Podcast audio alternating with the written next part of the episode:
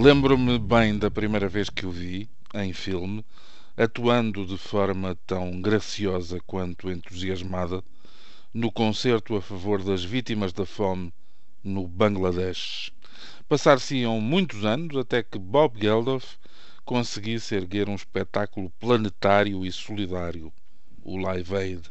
Passar-se-iam alguns anos até que aquela música, depois classificada como zen, como psicadélica, como extravagante em virtude da sonoridade única de um instrumento de cordas que parecia demasiado grande para ser manuseável, até que aquela música recebesse uma certidão de nascimento e começasse a responder pelo nome de World Music.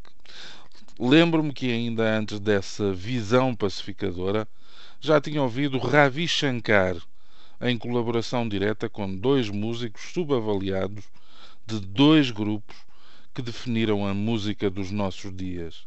Primeiro, Brian Jones, o homem que sempre seguiu na sombra de Mick Jagger e Keith Richards nos Rolling Stones.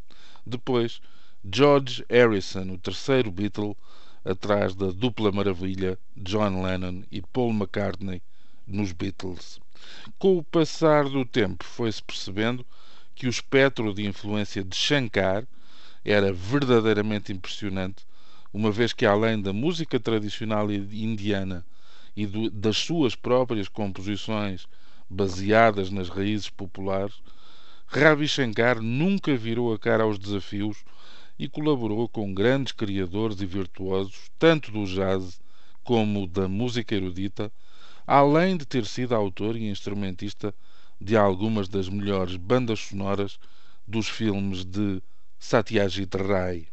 Não espanta que, diante da morte deste gigante de 92 anos, o primeiro-ministro indiano tenha lamentado, via Twitter, o desaparecimento de um tesouro nacional e de um, embaixador global da cultura indiana, garantindo que toda a nação está unida numa homenagem ao talento insuperável, à arte e à humildade do músico.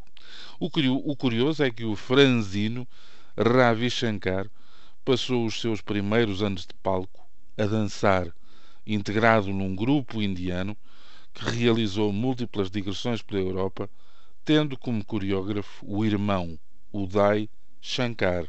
Aos 18 anos, em 1938, Ravi pôs um ponto final nas danças e dedicou-se ao estudo aprofundado da cítara e da tradição musical indiana. Ganhou três Grammys ao longo da carreira e já estava definido que lhe seria entregue um quarto, precisamente pelo seu percurso imaculado e longo, na próxima cerimónia dos Prémios da Música, em fevereiro. Com a música de Gandhi, o filme de Richard Attenborough, também andou envolvido na corrida aos Oscars. Passou pelos festivais pop de Monterrey e de Woodstock e influenciou meio mundo desde Yehudi Menuhin a Philip Glass. Seguidor da religião hindu, vegetariano, deixa ainda duas filhas bem lançadas no mundo musical, as meias irmãs Nora Jones, mais chegada ao jazz e à canção, e Anushka Shankar, que acompanhou o pai muitas vezes nos anos mais chegados. Subiu ao palco pela última vez há pouco mais de um mês, 4 de novembro, em Long Beach, Califórnia, a zona do planeta que escolheu para viver. A partir de agora, só mesmo a imagem e o som gravados vão mantê-lo longe do esquecimento, sempre circular, inquieto e transcendente nas múltiplas tangentes que ensaia ao silêncio. Era mesmo um dos últimos entre os grandes, dentro e fora de uma Índia que ajudou a redescobrir, desta vez pelo caminho musical. Bom dia.